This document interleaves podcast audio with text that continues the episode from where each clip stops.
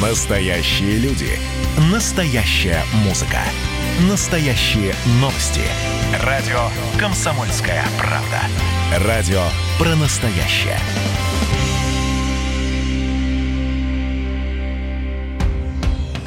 Комсомольская правда и компания Супротек представляют. Программа «Мой автомобиль». Всем привет, это радио «Комсомольская правда», я Дмитрий Делинский. Я Алена Гринчевская. А у нас на связи Андрей Олег Осипов, редактор портала осипов.эксперт. Доброе утро. Доброе утро. Доброе утро, дорогие друзья. Здравствуйте. Ну что, в этой четверти часа мы будем выполнять такой старый русский императив насчет того, что предупрежден, э, значит вооружен. С 1 июля жизнь водителей в нашей стране некоторым образом изменится. Не самым существенным, но э, есть кое-какие важные моменты. Вот о них сейчас и поговорим. Форсаж дня. Так, у нас, значит, в центре внимания праворукие машины, тюнинг и э, водительские удостоверения. Новые правила получения медицинской справки для водительских удостоверений. С чего начнем? Предлагаю с праворуких автомобилей. Хотя я, конечно, понимаю, что это скорее относится к Дальнему Востоку, то есть к той части нашей страны, которая находится за Уралом. Но, тем не менее, знать об этом будет, я думаю, что важно. С 1 июля, действительно, нынешнего года фактически будет запрещен импорт машин с правым рулем. Но, погодите, это касается, запрещен? да, это касается грузовиков, автобусов, Да. коммерческой техники, в общем-то. Вы меня прямо опередили, да. Под запрет попала техника категории М2, М3. К ним относятся это самосвалы, строительная спецтехника, микроавтобусы, грузовики, имеющие манипуляторы, а также пассажирские автобусы. Погоди, учетом погоди, того- Андрей, а микроавтобусы, вот здесь э, меня цепануло, потому что всевозможные проходимцы, вот микроавтобусы 4ВД, э, там, я не помню, Mitsubishi развлекался такими штуковинами, которые возили э, туристов по горам, по долам. Вот это тоже попадает под запрет? Да, теперь их нельзя будет, с 1 июля их нельзя будет ввести в Россию. Так, Только не понятно. надо путать. Нельзя будет ввести, а эксплуатировать можно те, которые есть. И это немаловажное, кстати, замечание, потому что это не относится к тем машинам, которые были ввезены ранее. То есть, по идее, вступление вот этих вот э, новых правил не означает а, запрет на регистрационные действия или на перерегистрацию транспортных средств, которые ранее были ввезены, растаможены соответствующим образом и поставлены на учет. Потому что многие сейчас начнут наверняка опасаться, говорят, вот как же я переоформлю автомобиль, как же я продам автомобиль, как же машина сменит собственника. Нет, не должно быть никаких проблем с этим. Мгм. Да. Так, это коммерческий транспорт, ну и плюс микроавтобусы. Что у нас с легковыми праворукими машинами? С легковыми праворукими машинами, насколько мне известно, ничего не меняется. Их по-прежнему можно будет возить на территории России. Но вот говоря о грузовых перевозках, наверное, это благо. Потому что, на мой взгляд, все-таки на наших дорогах надо ездить на автомобилях с нормальным рулем. И особенно, когда речь идет о перевозках людей. С другой стороны, если посмотреть на объемы пассажирских перевозок между тем же самым Дальним Востоком и Китаем, можно с удивлением обнаружить, что более 80% всех перевозок осуществляется как раз-таки на праворуких автобусах. И вот это вот может существенно подорвать бизнес перевозчиков, потому что они будут вынуждены, ну, на первых порах, наверное, нет, они будут продолжать эксплуатировать старую технику, которая сейчас уже находится, но пополнение, обновление парка уже они произвести не смогут. Или они должны будут вкладывать в это больше м, средства для того, чтобы приобретать автомобили, которые соответствуют техническому регламенту и не противоречат как раз-таки тем изменениям, которые вступают с 1 июля. Так, ну слушайте, насчет праворуких легковых машин. Я тут посмотрел, есть одна неприятность, с которой все-таки придется столкнуться с тем, кто ввозит машины из-за границы, из Японии. В лаботорию нужно будет загонять эту машину э, для того, чтобы получать сертификат соответствия. И за деньги, скорее всего, это все Да, будет это, происходить. скорее всего, будет стоить, э, ну, там, в районе 15-20 тысяч рублей. Ну, конечно, аэроглонасс, как же? Без аэроглонасс нельзя. Нельзя без аэроглонасс. Когда ты нажимаешь на кнопочку, и тебе отвечает кто-то из МЧС с вопросом, а где вы сейчас находитесь? Скажи, пожалуйста, вот бывает? честно, любимец богов, ты бы стал э, лишние деньги тратить на то, чтобы связываться с МЧС? Или тебе важно кнопочку, чтобы отвязали? Я готов, я скорее готов заплатить за то, чтобы с моей машины сняли все электронные системы слежения, чтобы вообще никто никогда не смог узнать, что я делаю в своем автомобиле, куда я еду и с какой скоростью я двигаюсь. Вот это, вот за это я бы готов отдать даже 30 тысяч рублей. А вот согласен. Социофоб Это- Андрей Осипов.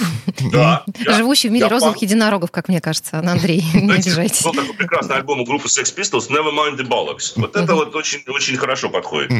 Так, ладно, хорошо. А, тюнинг, там тоже любопытные, забавные изменения. Любую машину в конструктивные особенности, которые ты внес перемены, ее тоже нужно будет загонять э, на лабораторную И экспертизу. тоже не бесплатно, опять же.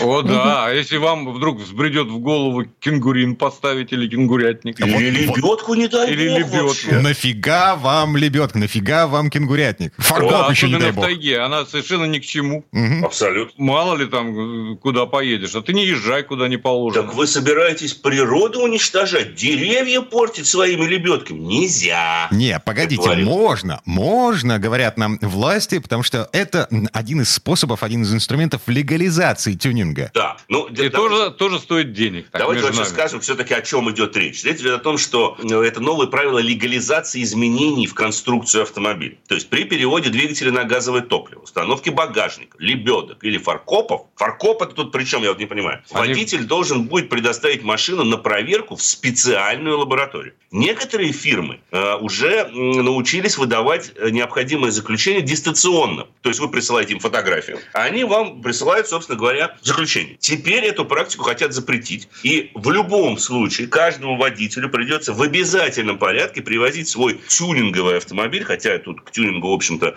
отношение небольшое, в лабораторию. Но, несмотря на то, что здесь перечислены, допустим, лебедки, фаркопы и так далее, это затронет и действительно тюнинговые автомобили. Те, кто ставит себе фильтры нулевого сопротивления, так называемые, в капот. Те, кто устанавливают себе подвеску занижающим клиренсом, не, не штатную, собственно говоря, подвеску. Те, кто даже устанавливают себе аэродинамические обвесы, хотя они не являются, в общем-то, изменением в конструкцию транспортного средства, но тем не менее, вот даже прямоточные глушители теоретически могут попасть под эту статью. Ой, слава Что богу, это на самом деле. Они Тише натурально спать будем. попадают. Но, с другой стороны, давайте посмотрим на нашу правоприменительную практику. То есть теперь сотрудник ГИБДД, заприметя на дороге тюнингованный автомобиль, который, допустим, шумит, он может э, просто его остановить, попросить открыть капот, увидеть изменения в конструкцию в виде дополнительной растяжки между передними стойками там, или тем же самым фильтром нулевого сопротивления и незамедлительно запретить эксплуатацию этого автомобиля, отправив его в лабораторию для сертификации проведенных изменений. Отлично, Андрей. А Колхозного тюнинга на дорогах станет меньше. Машины перестанут рассыпаться на дорогах и представлять угрозу для безопасности всех остальных. Обществу. Да. Общество. Это, по- это позиция. Ну что же, это- она это имеет право позиция, на жизнь. да. Это тоже позиция. Хотя я на самом деле ее не поддерживаю, потому что я считаю, что если тюнинг проводить с умом, он не ухудшает, а наоборот улучшает характеристики автомобиля, потому что современные автомобили все-таки все больше смахивают на бытовые пылесосы. Это усредненный набор технических спецификаций и возможностей, которые на самом деле водитель, особенно тот водитель, который занимается автоспортом, ездит на ралли, может улучшить при помощи того самого тюнинга. Но заставлять так этой же всякий раз- машине место на, на трассе, не на дороге. ну, пожалуйста. Речь идет о том, что он, он же ведь не может передвигаться на трассу, он будет передвигаться исключительно по дорогам общественного пользования. Это ведь не означает запрет на эксплуатацию этой машины на дороге общественного пользования. Нет. А у нас, получается, означает... В общем, э, хорошо бы иметь голову еще э, при Да. правопри- Мгм. правоприменения. Слушайте, а можно- Однако есть еще Да. одна- Сейчас, да. Секунду. Я хотела уточнить про установку багажников. Объясните мне, пожалуйста, что это? Вот этот багажник, который я устанавливаю на машину на крыше для перевозки велосипеда. Это, А. надеюсь, не входит в Вот, этот н- список? например, я Нет. только что Да. купил крепление для установки велосипеда. Да. Нет. Но на всякий случай какой-нибудь чек, допустим, или какую-нибудь бумажечку с собой возите. Что это сертифицированный товар, Что это официально сертифицированный товар, а не санкционка какая-нибудь. дядей Ваней в гараже. Ну и, наконец, порядок прохождения обязательного медосвидетельствования несколько изменится. Ну, это вообще, конечно, да. Об этом очень много говорили. На самом деле, теперь придется сдавать э, целый ряд дополнительных анализов, и произойдет это в том Но случае... не всегда. Да, это произойдет только в том случае, если врач-нарколог найдет у водителя признаки злоупотребления алкоголем или наркотиками. А ранее, кстати, Минздрав планирует, что такие исследования придется проходить каждому желающему получить право или сменить водительское удостоверение. Но Теперь мы помним, это- а, Владимир Путин аж вмешивался в эту историю, когда выяснилось, что из-за вот такого режима, из-за таких правил, медицинская справка подорожает э, до 7-8 тысяч рублей. А Э, помните очереди, которые вы... Да, и дело ведь не только в деньгах, а в очевидной глупости. Между прочим, э, это не всех гарантирует. Ну, скажем, врач-нарколог, они же разные бывают, врачи-наркологи во всяких поликлиниках. Он может сказать, что-то вы слишком часто моргаете или слишком весело на меня смотрите. А что это вы мне улыбаетесь-то, а? Может быть, может быть, веселящий газик у вас где-то в крови. А может и давайте-ка, давайте-ка проверим. И можно согласиться на проверку, можно не согласиться, вручив, э, допустим, конвертик. А в случае не Это согласия с хорошая, эскул- хорошая штука. А в случае не согласия с эскулапом, тогда что, только конвертиком придется отделаться? Да не, ну так проще же. А, ну так проще. Так проще. То есть упрощается жизнь кому, мне интересно, в этом случае? То есть, короче говоря, вот эти все, всему. Вот, судя все, по всему, да. все эти истории, они, к сожалению, взяткоемкие. Конечно, увы. конечно. И от этого никуда э, в наших реалиях пока, во всяком случае, не деться. Нет, нашим врачам я верю Не, безоговорочно. врачам да, наркологам нет. Наши врачи самые лучшие врачи во всем мире. Ну. Особенно наркологи. С другой Они стороны. всегда Так. знают. Прекращаем эту тему, не развиваем ее. Хорошо? Они, у них Потому- класс алмаз. А, Я понимаю, откуда вообще э, растут ноги у этой истории с э, дополнительной проверкой водителей на... Да э, откуда же, Дим? Вот мне интересно, откуда же? По- Поделитесь. Я не помню точной статистики, но счет на наркоманов и алкоголиков, лишенных прав в связи с тем, что они официально стоят на учете, но каким-то образом умудрились получить права, идет на сотни по всей стране за год. То есть Да. патентованные, лицензированные алкоголики и наркоманы выезжают на дорогу. Э, Это Я ненормально. согласен, но смотрите, вам не кажется, что уже здесь есть ответ на ваш вопрос? Зарегистрированные в соответствующих учреждениях наркоманы и алкоголики получают права. Да? Если они там зарегистрированы, как они получили справку? Слушайте, и ну- какое это имеет отношение к дополнительным, э, собственно говоря, справкам сейчас? Давайте мы на сегодняшний день просто проинформируем людей, что их ждет с 1 июля. А ждет нас с вами, ну, в общем, в общем, все оказалось не так страшно. А, Дополнительные анализы при прохождении шоферской медкомиссии власти отложили на полгода. Вместо 1 июля они вступают в силу с 1 января 2021. А легализация тюнинга откладывается до 1 февраля будущего года. В общем, а, страна оказалась совершенно явно не готова ко всем этим переменам. На этом поставим многоточие. Андрей Олег Осипов, редактор портала осипов.эксперт. Э, Парни, хорошего дня. Спасибо. Всего вам доброго. До Спасибо, свидания. берегите себя. А мы вернемся в эту студию через пару минут. Ну а в следующей четверти к нам присоединится автомеханик, ведущий программы «Утилизатор» на телеканале Че Юрий Сидоренко. Будем говорить о том, как понять, что кондиционеру в машине нужна профилактика. Программа «Мой автомобиль». Как дела, Россия? Ватсап-страна! Это то, что обсуждается и то, что волнует. Это ваши сообщения в прямом эфире, в том числе и голосовые. Каждый будний день с 11 до 15 часов с Михаилом Антоновым. Эфир открыт для всех. Включайтесь. Радио «Комсомольская правда». Радио про настоящее. «Комсомольская правда» и компания «Супротек» представляют. Программа «Мой автомобиль». А это мы вернулись в студию радио «Комсомольская правда». Я Дмитрий Делинский. Я Алена Гринчевская. Э, Юрий Сидоренко, автомеханик, ведущий программы «Утилизатор» на телеканале Че. Вместе с нами. Юр, привет. Доброе утро. Доброе утро. Ну что, э, вместе на троих э, э, давайте немножко померзнем нынешним жарким летом. «Автомастер».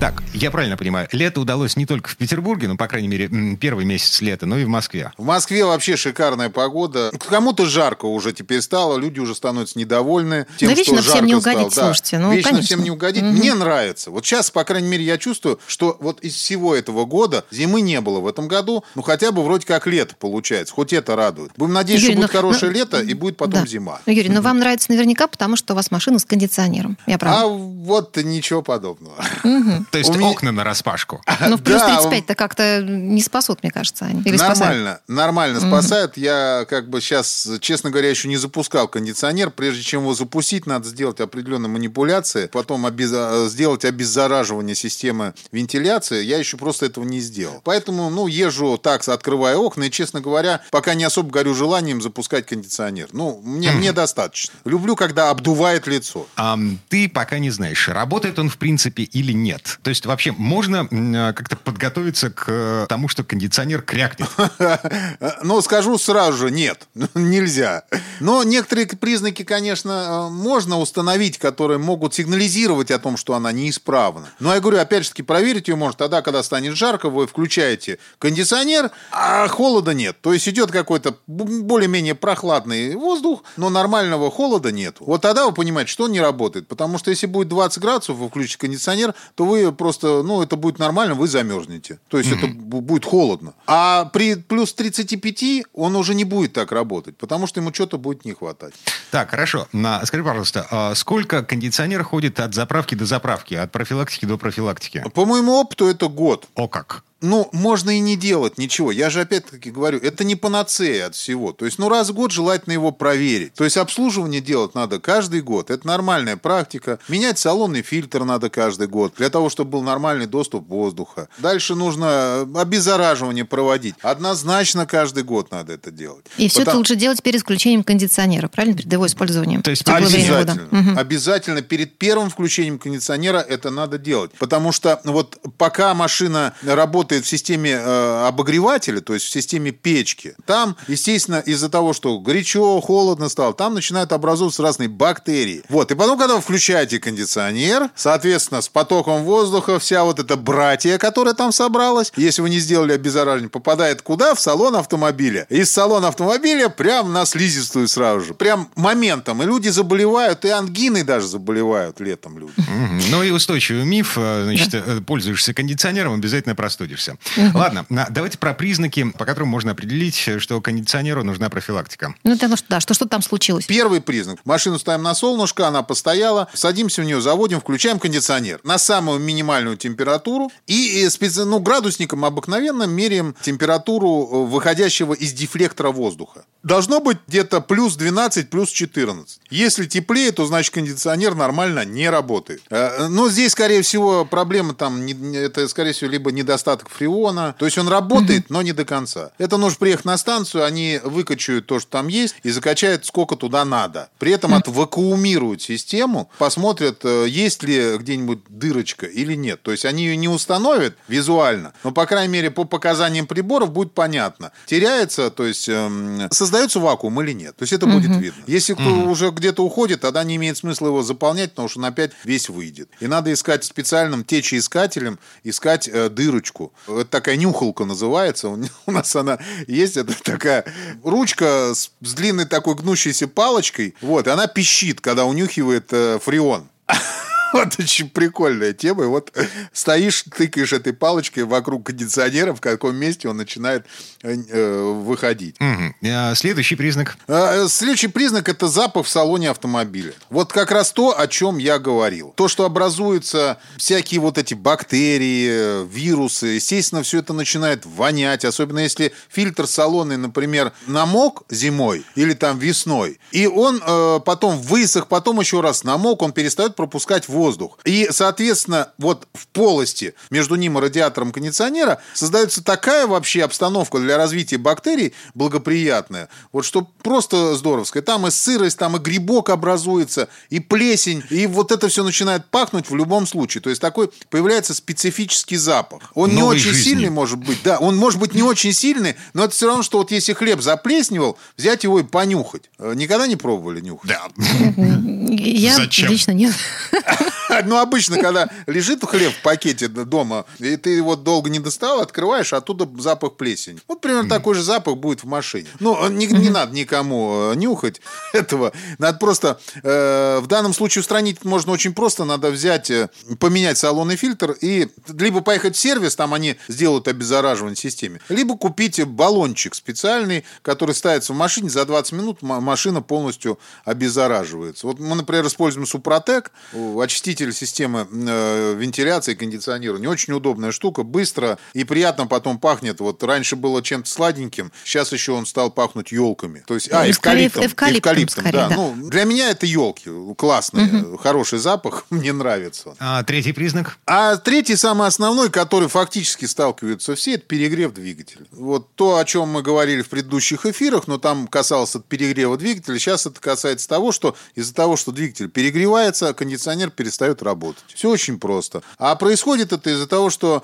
радиаторы, как правило, забиты. Забиты пухом, забиты грязью, забиты, я не знаю, там, ну, всякими веточками мелкими совсем. То есть такая фракция создается, она как шубка на радиаторе лежит. И мало того, э, у нас же два радиатора в машинах стоят. Первый стоит кондиционера, э, а второй охлаждение. Вот забивается снаружи кондиционер, и еще каким-то образом попадает весь этот пух, и все остальное попадает между двумя радиаторами. И там между ними создается вообще такая...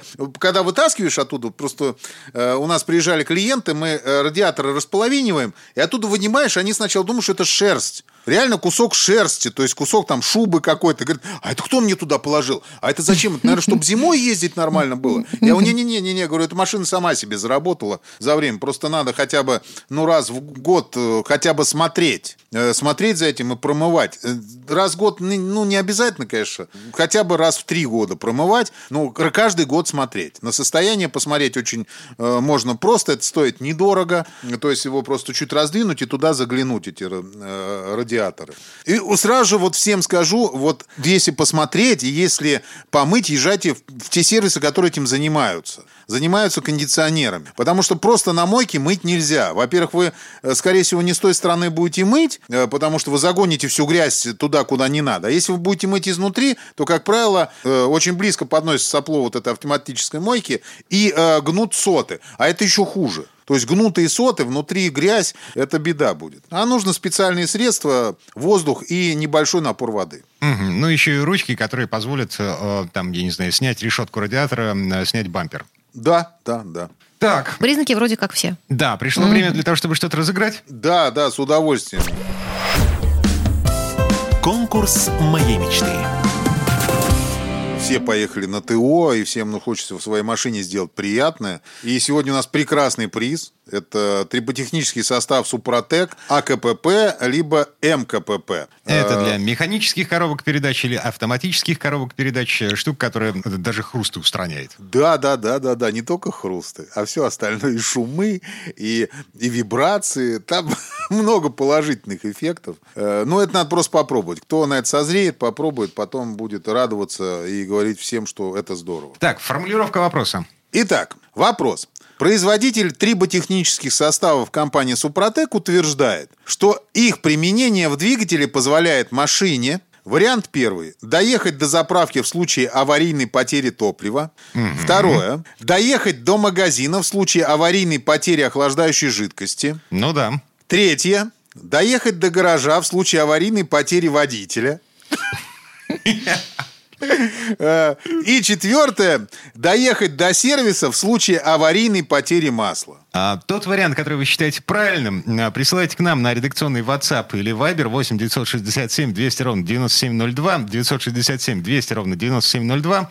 Поскольку приз сегодня один, а, ну давайте а, объявим победителем того, кто пришлет правильный вариант ответа третьим по счету. И я напомню, ответы принимаем до конца этого часа. Все подробности конкурса на сайте suprotec.ru. И еще раз повторю номер 967 200 ровно 9702.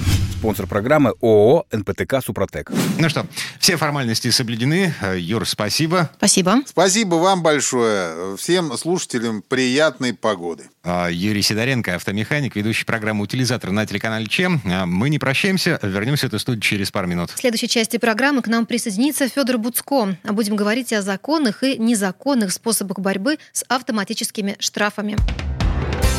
Программа «Мой автомобиль». Георгий Бофт.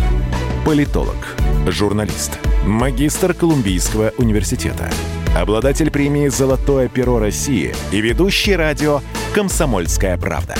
Авторскую программу Георгия Георгиевича «Бофт знает». Слушайте каждый четверг в 17.00 по московскому времени.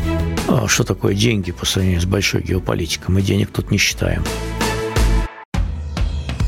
Комсомольская правда и компания Супротек представляют. Программа «Мой автомобиль». А это мы вернулись в студию радио «Комсомольская правда». Я Дмитрий Делинский. Я Алена Гринчевская. А, Федор Буцко у нас на связи. Федь, доброе утро. Доброе утро. Здравствуйте, друзья. А, в этой четверти часа мы будем бороться с камерами фиксации нарушений, с видеокамерами автоматическими, которые разбросаны по всей стране. А это вообще законно? Ну что, у нас очередная серия добрых советов, да, по Григорию Острову. А, ну, может быть, мы как раз постараемся добрых советов в данном случае сформулировать побольше, вот, и предупредить э, против каких-то ну, неправильных действий, которые могут серьезно испортить вам жизнь. Угу. Ну, так или иначе, камеры, фото, видео, фиксация нарушений – это как бы часть нашей жизни. С этим То есть уже... надо смириться просто да, уже, да? уже смирились. Угу. Вот. Но, Нет, тем не, не менее. смирились. Как Нет, раз не смирились. Вопрос, что не смирились. Дело в том, что вот с начала года статистика есть по подмосковью, Подмосковье в два раза выросло число нападений на вот эти комплексы фиксации нарушений ПДД. Слушайте, Давайте ну у людей стресс, что... это вполне себе объяснимо, разве нет? Да, стресс, угу. слушайте, но ведь а, мы там два с лишним месяца сидели по домам, машин на дорогах не было, а в два раза больше камер разломали. Ну вы что? это, это очень тревожные цифры. Понятно, что стресс, понятно, что люди сейчас на взводе многие, но тем не менее, что-то уж слишком много их переломали. Не, погоди. Все на самом деле очень просто. Вот ты выехал с пропуском, да? Выехал. У тебя пропуск утром работал, вечером возвращаешься, пропуск уже не работает. А камера все сечет. А камера, да, mm-hmm. она выписывает тебе штраф в автоматическом режиме. Что ты делаешь? Досадуешь. Или на ком-то срываешь злость, или на чем-то. Для начала пытаешься а, доказать свою правоту. Прикрепляешь фото, скриншот э, своего пропуска. Доказываешь, пытаешься, по крайней мере, доказать, что тебе э, не дошла информация о том, что он аннулирован. Что ты, как порядочный гражданин, этот пропуск оформил, что ты проверял, что он работает, и то, что вот где-то он тебя на полпути отказал, ну, не твоя вина. В принципе, шансы есть. Угу. Не, это мы просто объясняем, пытаемся, по крайней мере, найти объяснение тому, что в два раза выросло число нападений на камеры автоматической фиксации, э, фото-видеофиксации нарушений ПДД. Ну да, чтобы вы понимали, то есть только в Московской области, регион, конечно, не маленький, но все-таки это один. За пять месяцев больше 150 нападений. И из них там 60 э, с лишним камер уже повреждены. А посчитали и деньги, да, то есть есть э, компания, которая обслуживает вот эти камеры в Подмосковье, они насчитали уже свой ущерб 6,5 миллионов рублей. А, и более того, тоже для тех, у кого новости про 150 разбитых камер вызывают там улыбку и, и какие-то желания последовать э, тропой Робин Гуда, давайте подумаем о том, что, ну, вернее, важно донести, что теперь э, за камерой, которая фиксирует нарушение, смотрит еще одна камера, которая фиксирует ее безопасность. И, в принципе, за вот такое умышленное уничтожение, повреждение имущества можно, э, ну, максимальное наказание, это до 4 лет лишения свободы. И, кроме того, эти камеры очень дорогие, они стоят там по миллиону, по полтора миллиона рублей. Ну, то, ну, есть, то есть еще нужно ущерб будет возмещать, судя по всему, за, да? Заставят угу. платить, конечно. Угу. А, просто представил себе. Теперь для того, чтобы вырубить камеру, нужно сначала вырубить вот эту маленькую, которая следит за... Сохранностью авто... этой да. самой камеры. Значит, потом... Э, что, третью придется ставить видеокамеру, которая следит за второй, которая следит за э, самой главной. Ну, так до бесконечности. Угу. Ну да, и так до бесконечности, конечно. И ну, ну, народ нападает на разные камеры. То есть были несколько случаев, когда из э, чего-то огнестрельного, вероятно, стреляли издалека по этим камерам. Кидались камнями. А те, которые стоят на треногах, соответственно, их там сбивали руками, ногами, автомобилями. Историй этих много. Но, естественно, они все фиксируются, там лучше, хуже. Есть ролики в интернете такие, но видно, что у людей совсем подгорело, и они уже совсем ничего не боятся, и, или там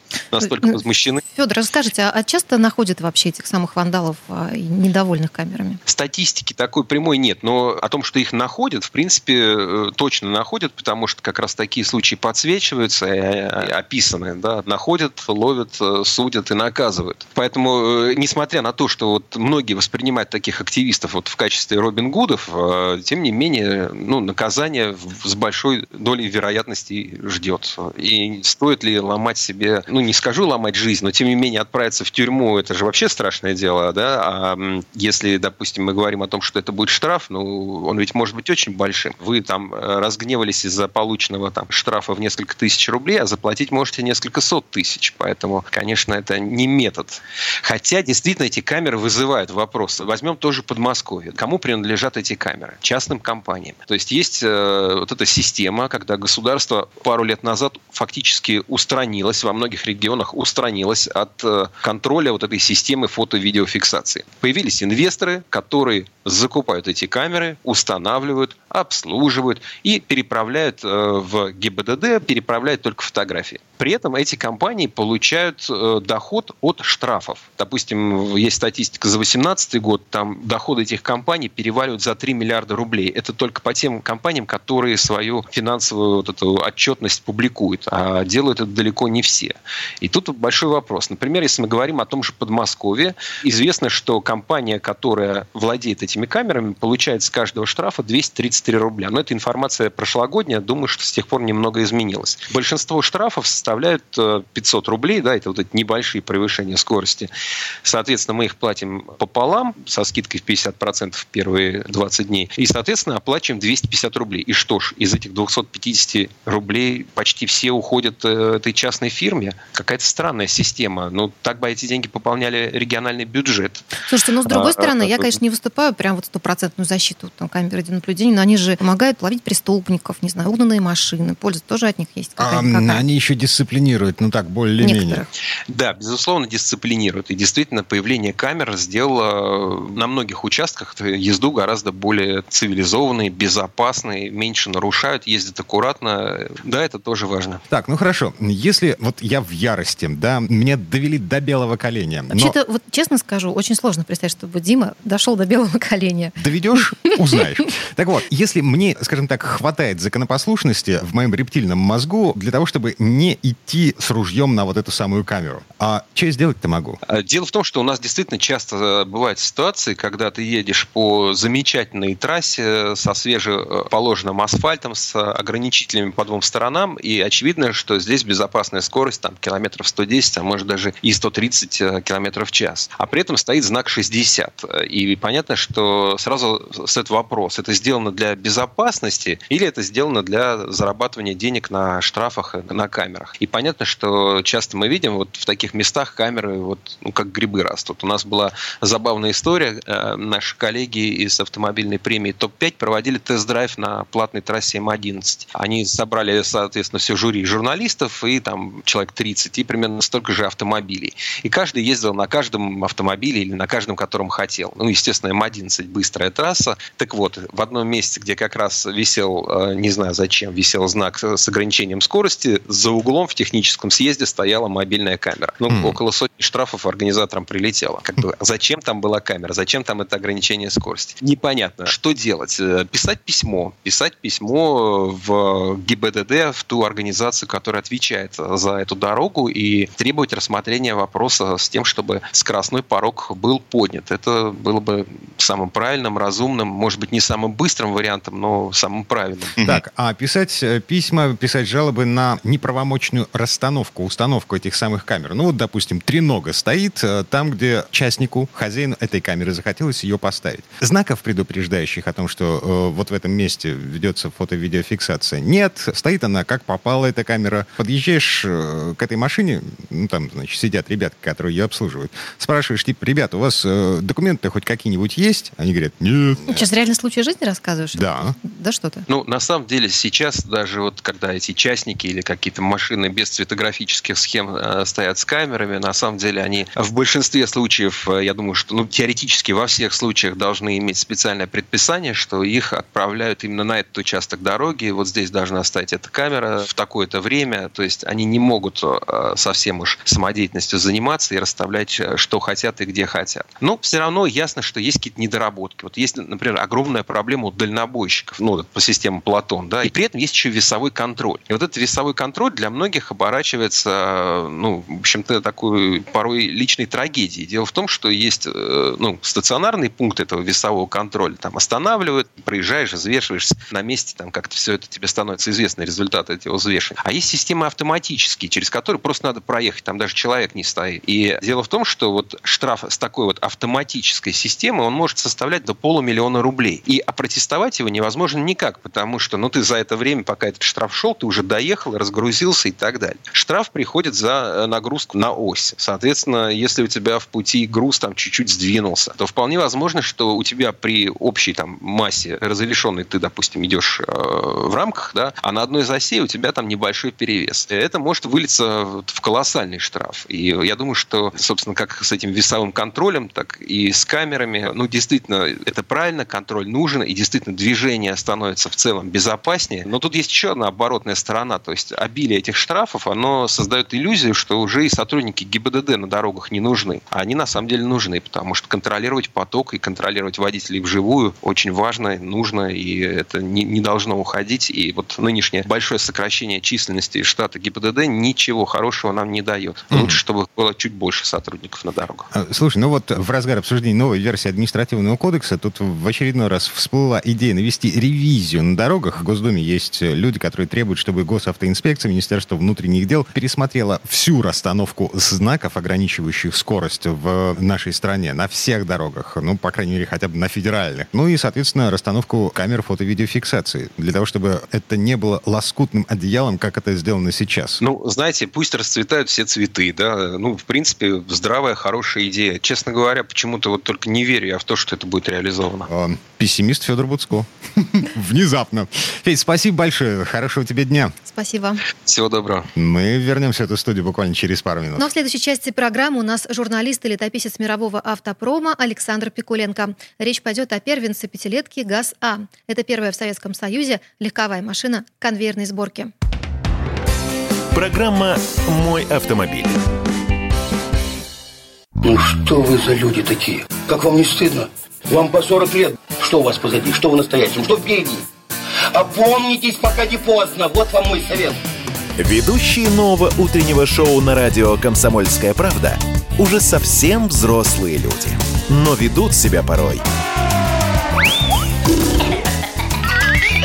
Особенно, когда собираются все вместе. Они обсуждают, советуют и хулиганят в прямом эфире. С понедельника по пятницу. Начинайте день вместе с программой «Взрослые люди». Ведущие Тутта Ларсон, Валентин Алфимов. Стартуем в 8 утра по московскому времени. Комсомольская правда и компания Супротек представляют.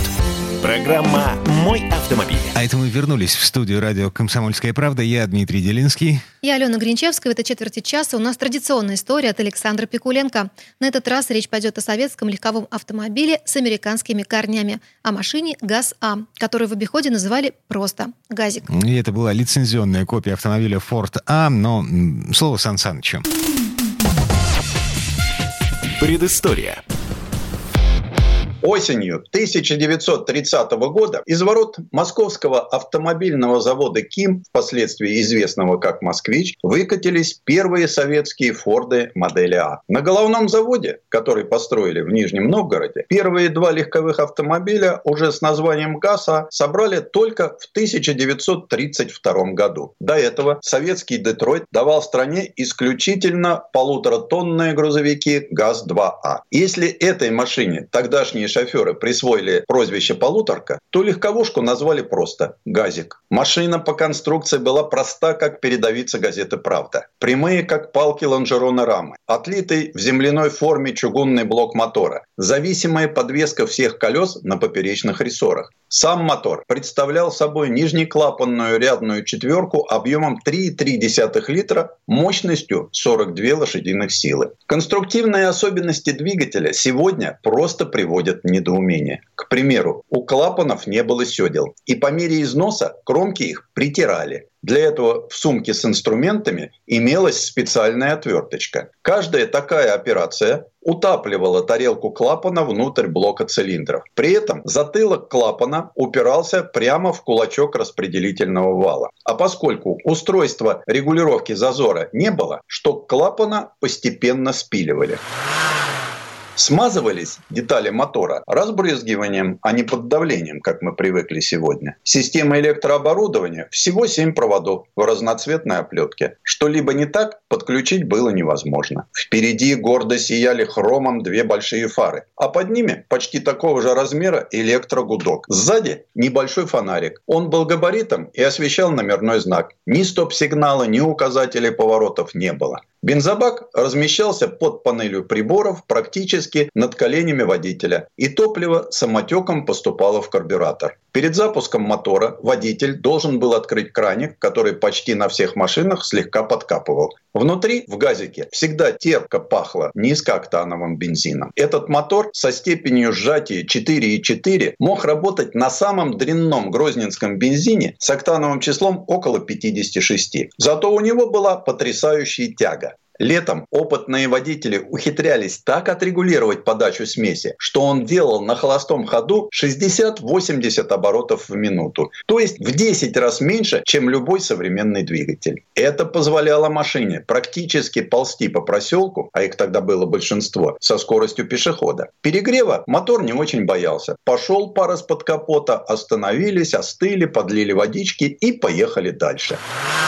Обували ГАЗ-А в узкие 19-дюймовые шины, благодаря чему автомобиль мог похвастать дорожным просветом в 220 мм. Сегодня езда на газике поражает своей неторопливостью и обилием разнообразных физических упражнений. Туповатый мотор, тяжеленная педаль сцепления, разгон с места до 80 км в час занимает томительные 38 секунд. Прямо напротив лба водителя на верхней рамке лобового стекла расположился угловатый механизм дворников. И разве что кожаная кепка с большим козырьком защищала шофера, когда газик скакал по ухабам на неразборных спецованных колесах, накачанных до 4 атмосфер. О быстром передвижении по извилистым московским переулкам не может быть и речи. Зависимая подвеска создает такие крены, что страшно становится. При этом тела водителей и пассажира свободно скользят по диванчику, обшитому кожзаменителем. Даже держаться за большую баранку сложно. Очень мешают разбросанные на ней три рычажка. Первый из них – опережение зажигания. Его надо двигать в зависимости от числа оборотов и нагрузки двигателя. Второй – ручной газ. Его использовали для трогания с места на подъеме и для торможения мотором на спуске. Третий – это переключатель дальнего ближнего света фар. А посередине еще и кнопка гудка. Так что все время приходится одну руку снимать с руля. А одной удержать машину на траектории очень сложно. Под ногами мельтешат крохотные педальки. Хорошо хоть расположены привычно. Сцепление, тормоз, газ и небольшая кнопка механического включения стартера. По центру торчат длинные рычаги переключения трехступенчатой коробки передач и ручного тормоза. Переключать несинхронизированные передачи приходится с перегазовкой, что сейчас непривычно, а в ту далекую эпоху с легкостью исполнялось любым автомобилистом и даже изящными заграничными дамочками в туфлях на каблуке. По центру приборной доски по прозвищу «Торпеда» три окошка, каждый размером с почтовую марку и замок зажигания. А вот печку искать бесполезно, ее просто не было. Так и ездили на ГАЗ-А круглый год, накрывшись брезентовой крышей. Каково было водителю, да и пассажирам, хорошо описал известный советский журналист Михаил Кольцов. Он целую неделю проработал в московском такси, придумав рубрику «Журналист меняет профессию». Из положительных качеств газика надо отметить его вместимость. Тут вполне хватало места для пятерых седаков в овчинных тулупах. А также радовало безопасное лобовое стекло из триплекса и необычайно низкий для того времени расход топлива всего 12 литров на 100 километров.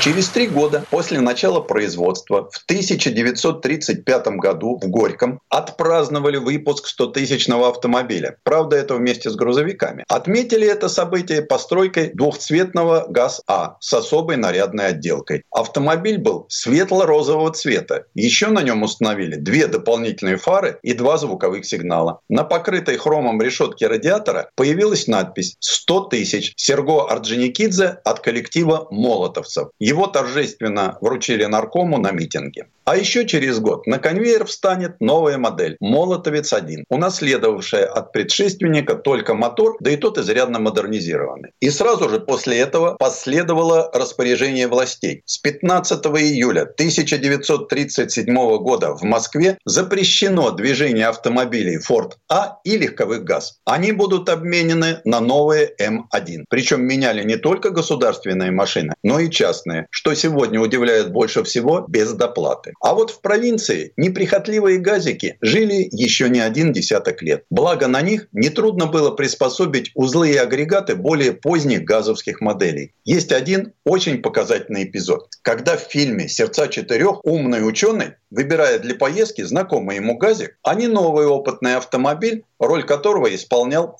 Prefect. Немало крепких, хоть и устаревших ГАЗ-А в 1941 ушло на фронт. В наши дни этих машин осталось совсем немного. Некоторые были хорошо отреставрированы, а иные так и остались такими, как их сделали в нелегкие для советской страны времена. Предыстория. Сан Саныч, спасибо. Это был Александр Пикуленко, летописец мировой автомобильной индустрии. Ну и добавлю, что официально ГАЗ-А в личное пользование не продавали. Но в СССР были люди, для которых автомобиль был не только средством передвижения. Разрешение на покупку легковушки могли дать писателям, артистам, летчикам, в общем, известным людям. Это был символ статуса человека, обласканного властью. Ну, как личный самолет в наши дни, например. И у нас на этом все на сегодня. Дмитрий Делинский. Алена Гринчевская. Берегите себя. Программа «Мой автомобиль». Андрей Ковалев. Простой русский миллиардер. В авторской программе «Ковалев против». Против кризиса. Против коронавируса. Против паники. Против кнута, но за пряники. Я расскажу вам, как спасти свои деньги и бизнес в эти непростые времена. Помните, миллиардерами не рождаются, а становятся. Ковалев против. На радио «Комсомольская правда». По будням с 10 вечера до полуночи по московскому времени.